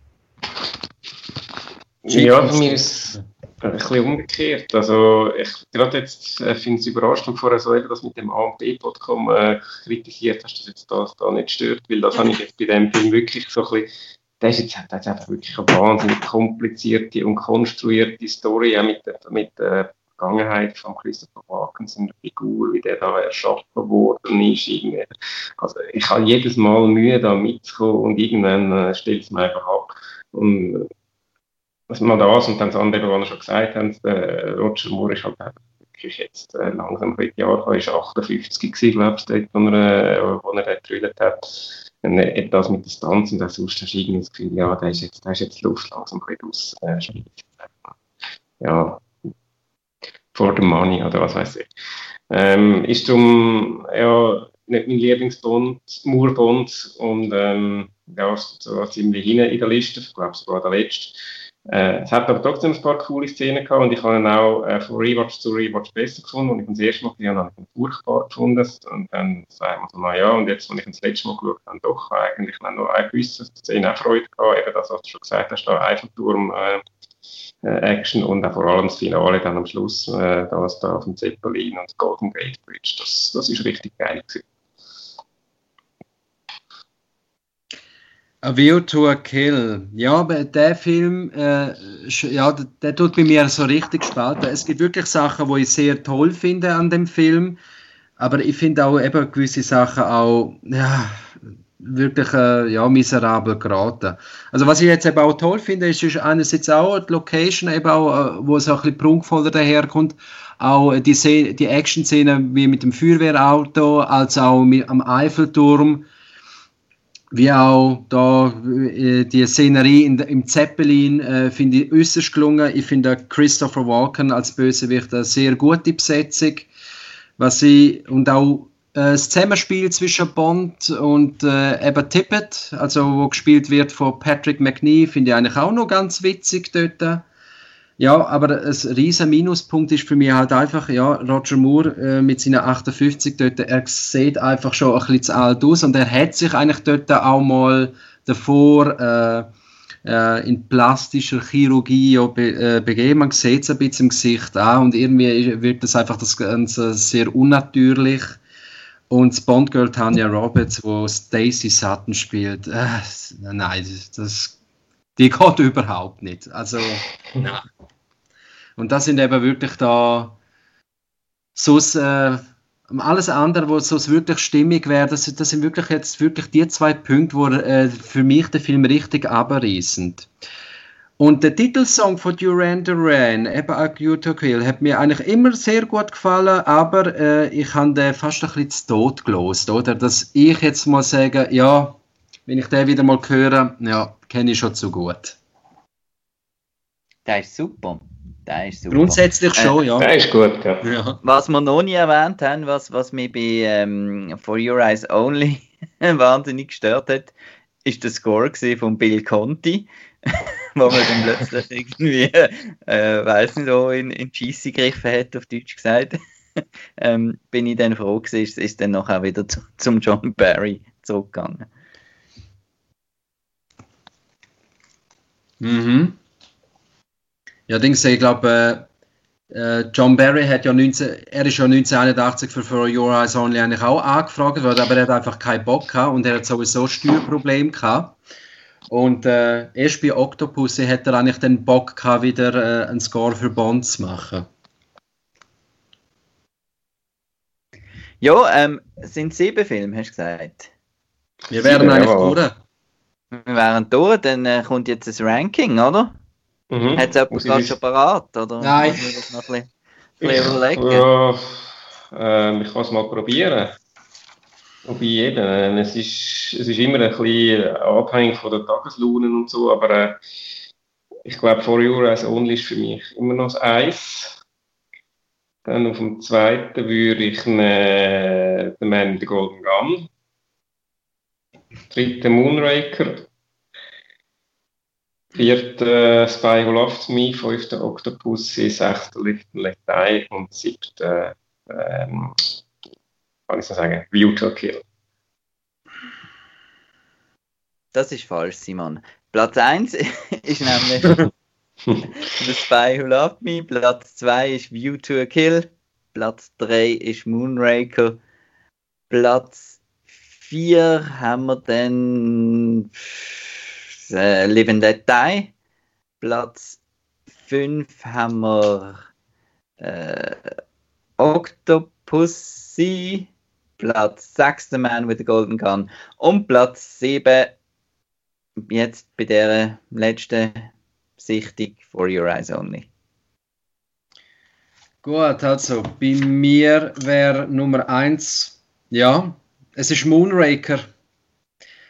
Es ist, äh, es ist bei mir festgefahren, ja.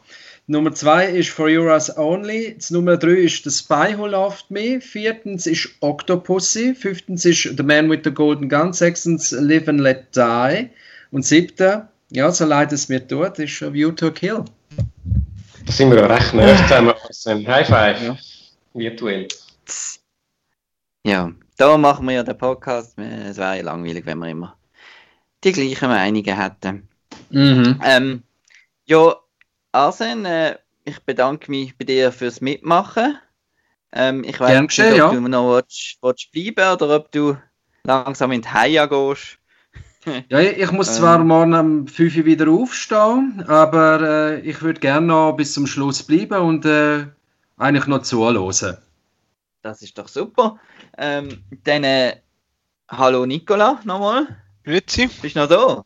Ja, ja. Noch nicht eingeschlafen. gewesen. Nein, nein, ja, das war super. Gewesen. Hast jetzt sicher mega Lust bekommen, alle sieben Wo- Bund, äh, Moorbonds zu schauen, oder? Ja, ja. Mit dem einen Ohr, das ich zugelassen habe, das war äh, hoch erfreut. Gewesen. Ja, Immerhin wahrscheinlich du Ohr. jetzt eben For Your Eyes Only, weil, weil dich ja... Das war for Ja. my ears only gewesen, jetzt, die, die Folge bisher. Genau. Ähm, was machen wir? Gehen wir gerade zu, zu dem Segment über, das dich im Titel hat, oder? Äh, nein. Der Simon, und ich, der Simon und ich haben noch etwas Cooles äh, gesehen, wo wir mit Ja. schwätzen drüber. Ja, äh, sagst du den Filmtitel vom Film, den wir gesehen haben? Und zwar haben wir No Time to Die gesehen. Was? Unbelievable. Ah, Unbelievable. Wir haben alle Ja. unsere Connections äh, spielen lassen und haben einen super secret äh, Screener bekommen von dem und haben den geschaut. Nein, Und äh, ja, das ist, das ist unbelievable. Der Film ist, äh, ja, Simon, äh, wie, wie, wo fangen wir überhaupt an? Nein, ja, ich ist weiß nicht, da wir- bei der, bei der, äh, bei der Begräbnisszene in, in Ghana vielleicht. Also, Ich weiß auch nicht. Ja, Das es ist- es ist interessant, also es hat ein bisschen einen Wechsel gegeben. Also ich muss mal sagen, äh, eben, der Film hat ja No Time to Die hat eigentlich letzte Woche sollen in die Kinos kommen. Und äh, ja, aber wir haben gefunden, scheiße, bei uns läuft er jetzt einfach im Heimkino. Fuck it all. Und ähm, ja, es, es ist ein bisschen komisch gewesen, weil es ist schon ja, es hat sich recht verändert, so vom Stil her zu den, zu den alten, also zu den alten, zu den anderen äh, Bond-Filmen. Es ist jetzt mehr so eine, eine Komödie. Es ist auch seltsam, ich habe in den Trailer irgendwie nie etwas von Ghana gesehen und der Film hat jetzt komplett in Ghana gespielt. Ich habe auch nicht mitbekommen, dass der Verleiher Trigon-Film ist diesmal. Also, Das da? äh, Das da was? Dass der Verleiher Trigon-Film ist von der neuen Ja, das No ist, das ist auch irgendwie Das ist seltsam. eigentlich, glaube ich, das erste Mal, wo der äh, No Time to Die Und, Ja, und gell, das- äh, Trigon, ja. an Daniel Craig hat es, glaube ich, wirklich gelenkt, oder? Das hat ihn, glaube ich, wirklich doch Der angeschissen. Nein, der ist also nicht mehr, der ist Ja. nicht dabei, das ist so. Der, Ja, Der ist ersetzt James- worden. Nein, das ist jetzt, jetzt muss ich gerade kurz schauen, wie der, ähm, wie der Hauptdarsteller geheißen es hat, äh, er hat einen- nicht so ein geläufiger, ist, ist, nicht, ist noch nicht so berühmt, der Ist noch nicht so bekannt, aber das finde ich eben eigentlich noch cool, dass man das beim Bond eben ein bisschen so kann machen jetzt. Und er hat da so einen, er hat da so einen Sidekick jetzt das mal, so einen Bub, auch irgendwie ein bisschen komisch, aber es gibt das Bond Girl, wo, äh, wo, wo, was ist sie? Ist es Buchtänzerin in dem Sinn? Äh, ja, so eine Art, ja. Und äh, es ist super, aber der Bond ist ja nicht mehr wirklich ein Agent, das ist irgendwie komisch. Er ist, er, Er hat ist zwar noch einen genau. aber ist jetzt äh, in dem Sinn so Sargmann. und hat auch immer so einen coolen Top-Hat an. Das ist jetzt auch eher ein bisschen äh, gewöhnungsbedürftig so für uns zum, zum Schauen. Und der Hauptdarsteller heißt, ich hoffe, es ist jetzt einfach der erste auf IMDb, dann wäre es der Fritz Bafur.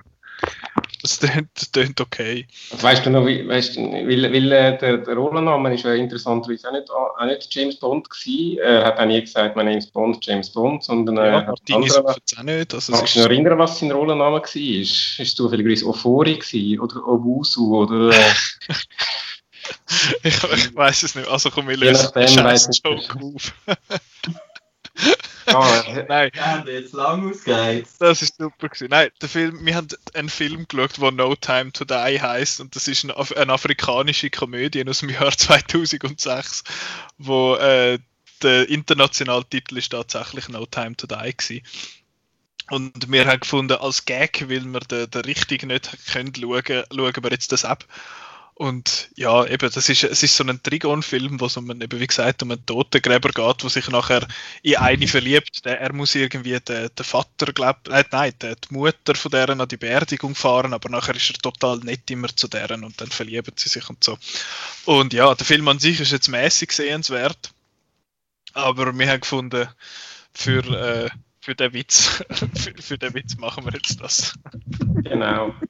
Ich glaube auch nicht wahnsinnig viel mehr darüber zu sagen. Es ist also aber, äh, äh, eine mittelspannende, viel gut Komödie, aber wo, wo, irgendwie nicht so richtig, richtig zündet. Aber etwas möchte ich noch sagen, wir haben das sehr lustig gefunden während dem Film. Der Film spielt in Ghana, ist 2006 rausgekommen. Oder vielleicht ein bisschen vorher schon bei uns auf jeden Fall auf DVD. Beziehungsweise er ist sogar tatsächlich in die Schweizer Kinos gekommen ähm, und haben, glaube ich, irgendwie 40 Leute sind in der ganzen Schweiz geschaut. Und ja, sie hätten noch müssen 14 Jahre warten mit dem Release und dann wären heute alle Kinos gegangen. Und alle wären enttäuscht gewesen. Ähm, Nein, auf jeden Fall habe ich das noch lustig gefunden. Dass, äh, es ist dort darum gegangen, ja, das, ein, ein Morgen kostet jetzt 10.000 von diesen oder 100.000 von, denen, von, von dem Geld, was die was dort haben. Ich weiß nicht mehr, wie die Währung heisst. Uh, und wir haben dann gefunden, okay, wie viel ist das in Franken? Und dann steht dort, ja, so ein, zum Morgen kostet irgendwie 200 Stutz. also wirklich 200 Franken. Wir finden, what the Nein, was ist noch viel übertriebener gewesen, so 20.000 oder so. Ja, also ja, es, ist, es ist ja so massiv teuer gewesen. Wir haben gefunden, hä, aber das stimmt doch irgendwie nicht. Nachher haben wir noch ein bisschen recherchiert und herausgefunden, dass es dort eine massive Inflation gegeben hat und im Jahr 2009 dann irgendwie der Batzen ersetzt worden ist und nachher äh, hat man alles nochmal müssen durch 10.000 rechnen. Also das heißt irgendwie so ein so ein Morgen hat dann noch irgendwie ein Rappen, irgendwie ja 13 Rappen oder so gekostet. Also es ist dann schon sind dann ein bisschen andere Kaliber gesehen. Aber es ist ja es ist ja, es ist noch ein glatter Film, aber ich glaube, wir können jetzt weitergehen zu dem, zu dem Film, wo wir, äh, wo wir drei jetzt gesehen haben und zu der Rubrik, die meinen Namen im Titel hat, ja. Nämlich äh, Nicolas Ketchup. Nein,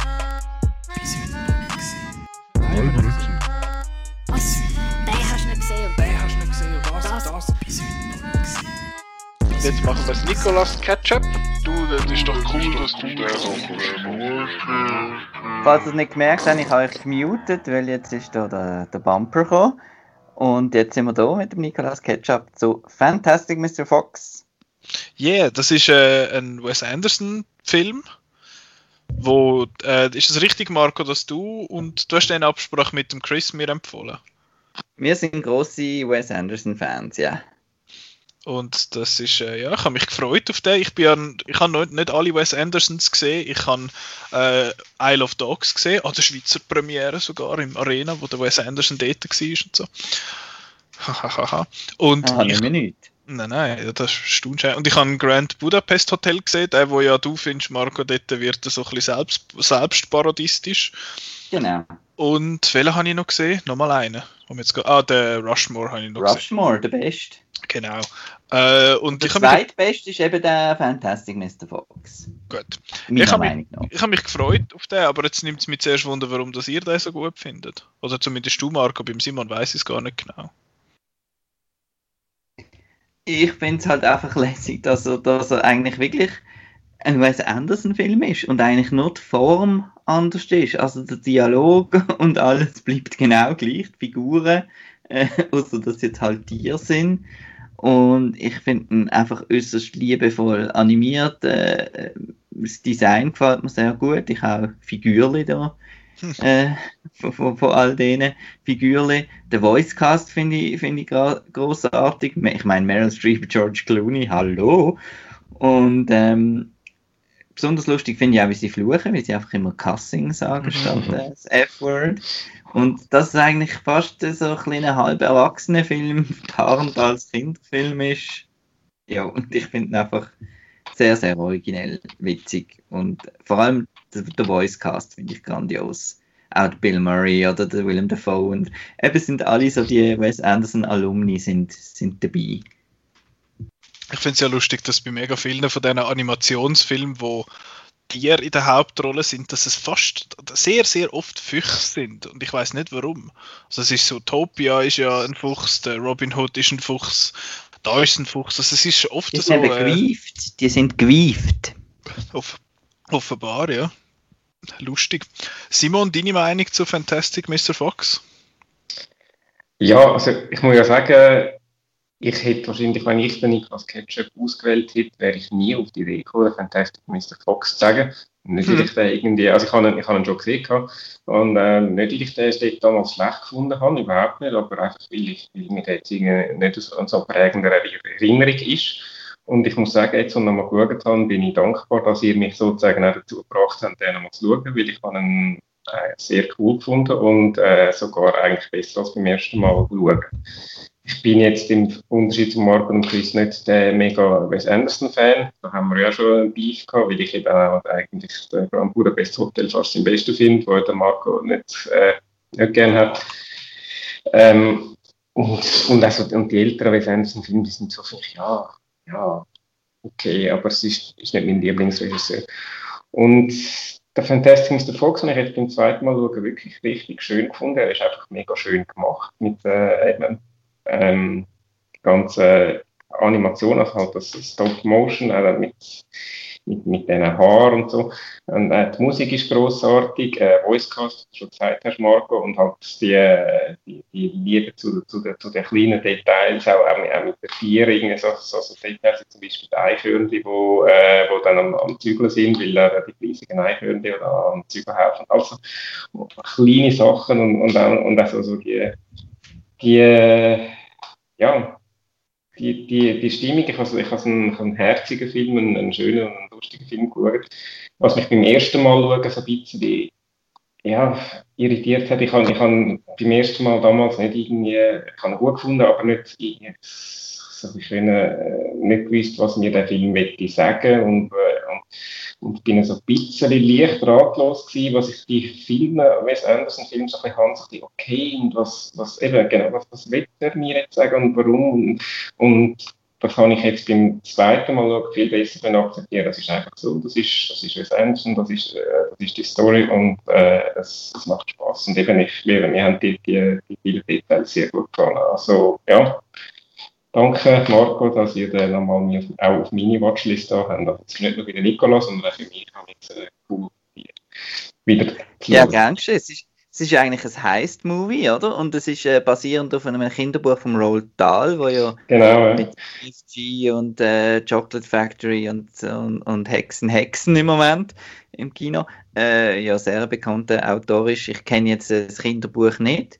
Aber ähm, ich finde es auch lustig, dass man für den Heist-Film dann eben den George Clooney nimmt und ähm, ja, und äh, wie du gesagt hast, die Musik, äh, habe ich vorher gar noch nicht erwähnt, der Jingle-Song von den, von den Hühnerfarmen, äh, der, der ist mir sofort wieder im, im Kopf jetzt immer noch, wenn, wenn ich daran denke. Und, und zwischendurch Beach Boys und Rolling Stones dann, und, ja, es ist, es ist, ist wirklich, ja, Cooler Film. Nicola, deine Meinung ja. ist eigentlich die einzige, die zählt in diesem Segment. Ja, ihre Meinung ist gefragt.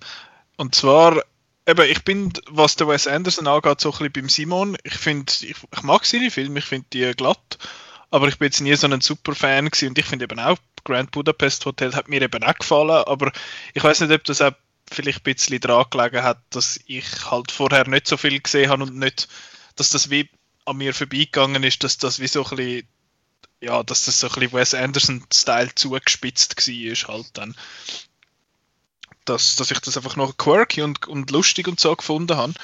Und eben, Rushmore hat mich jetzt nicht so aus den Socken gehauen wie, wie dich und, äh, und der Chris Marco. Und ich habe auch Isle of Dogs ich auch lässig gefunden, aber der hat mich ein bisschen kalt gelassen. Der ist dann fast ein bisschen, der ist dann ein bisschen gar technisch gewesen, habe ich gefunden, von der, von der Aufmachung und alles. Weil das ist eben so ein bisschen am, am Wes Anderson sein Trademark, dass alles symmetrisch ist und dass er immer nur so, äh, dass er die Kamera eigentlich nie bewegt, außer die so 90-Grad-Winkel und so. Und dort habe ich es dann schon fast ein bisschen, ja, es ist so wie klinisch gewesen und das, habe ich, hat mir irgendwie dann nicht so gefallen. Aber ich finde, Fantastic Mr. Fox ist wahrscheinlich bis jetzt mein Favorit von denen, die ich gesehen habe von Wes Anderson. Der ist einfach endlos charmant.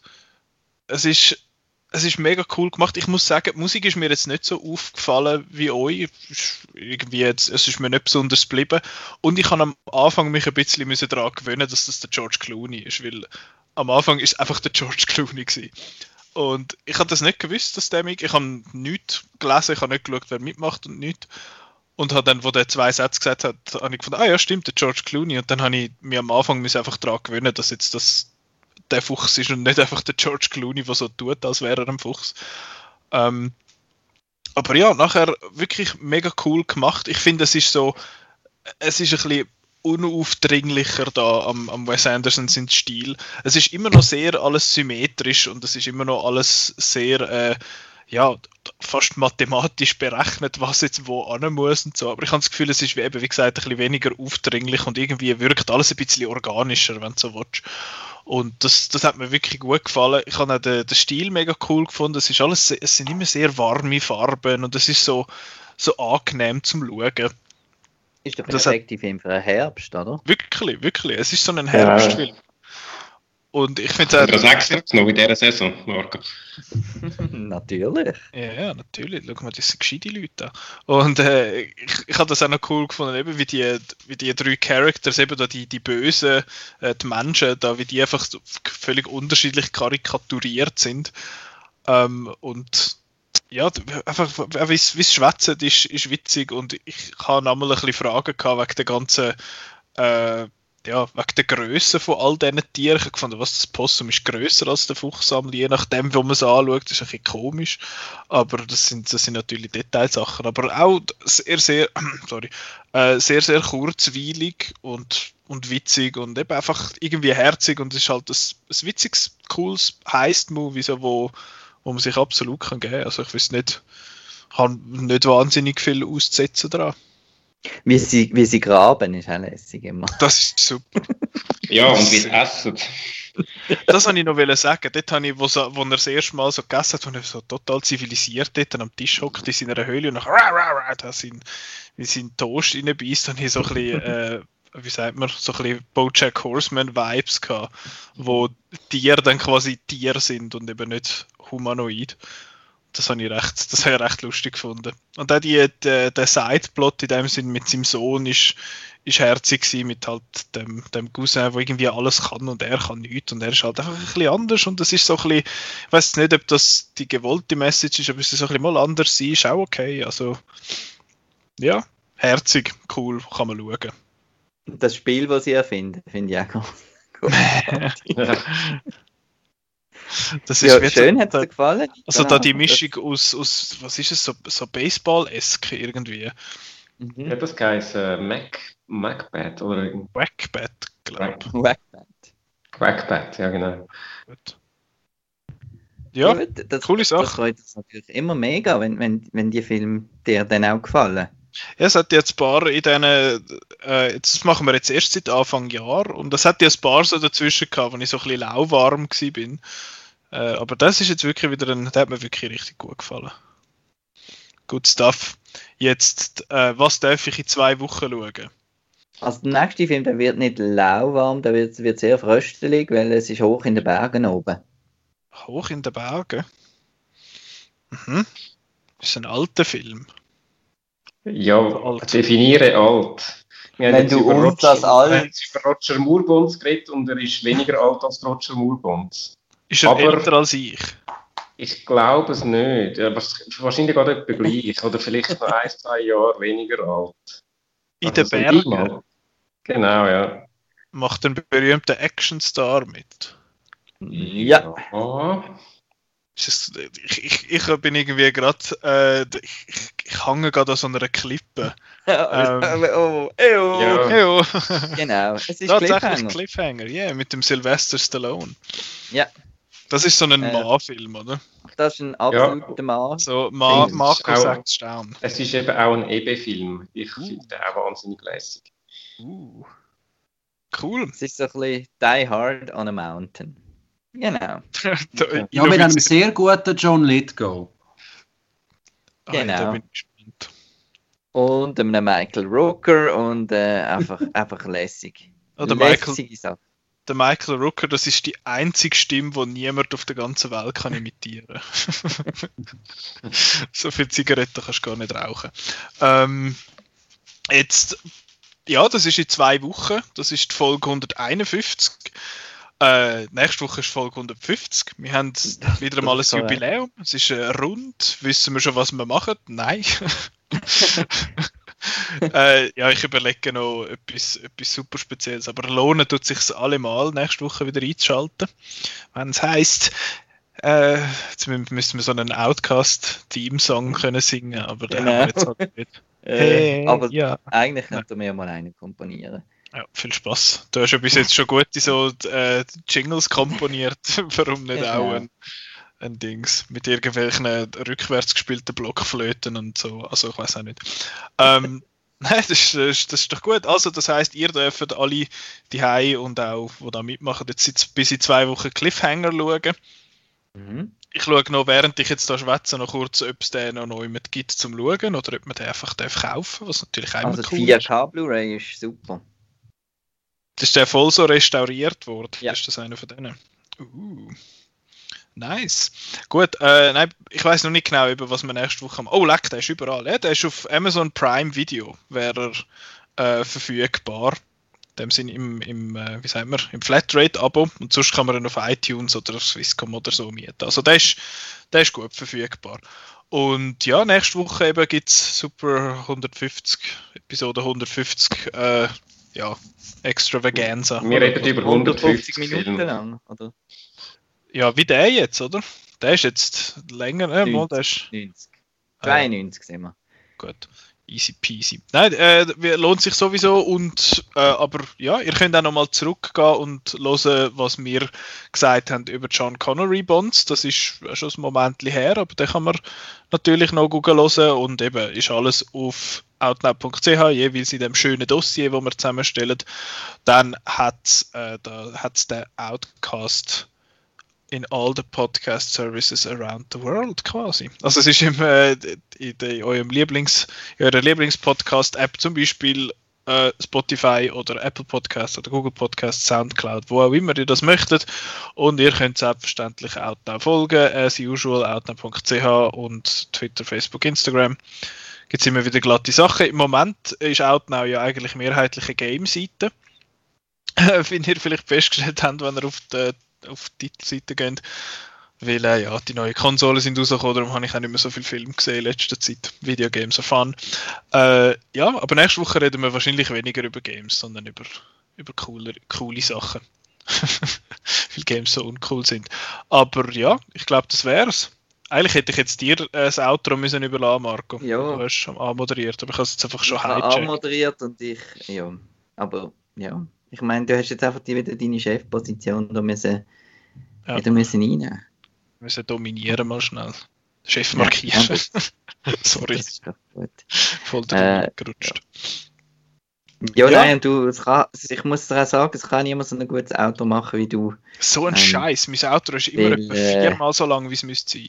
Ihr könnt hören, der, der, der letzte Mando-Recap übrigens auch online wahrscheinlich jetzt oder bald.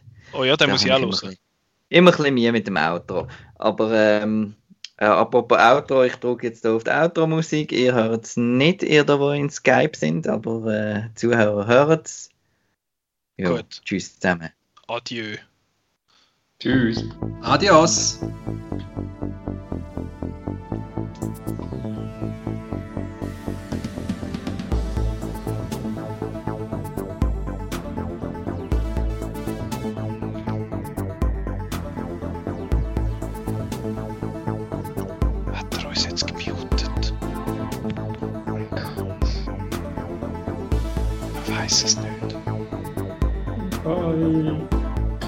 Wir haben den Maulkorb verpasst. Keine Maske. Die Stimme aus dem Jenseits. Das Auto ist. Knistert denn da noch so? Was knistert? Ja, ich, ich höre so ein feines Knistern an.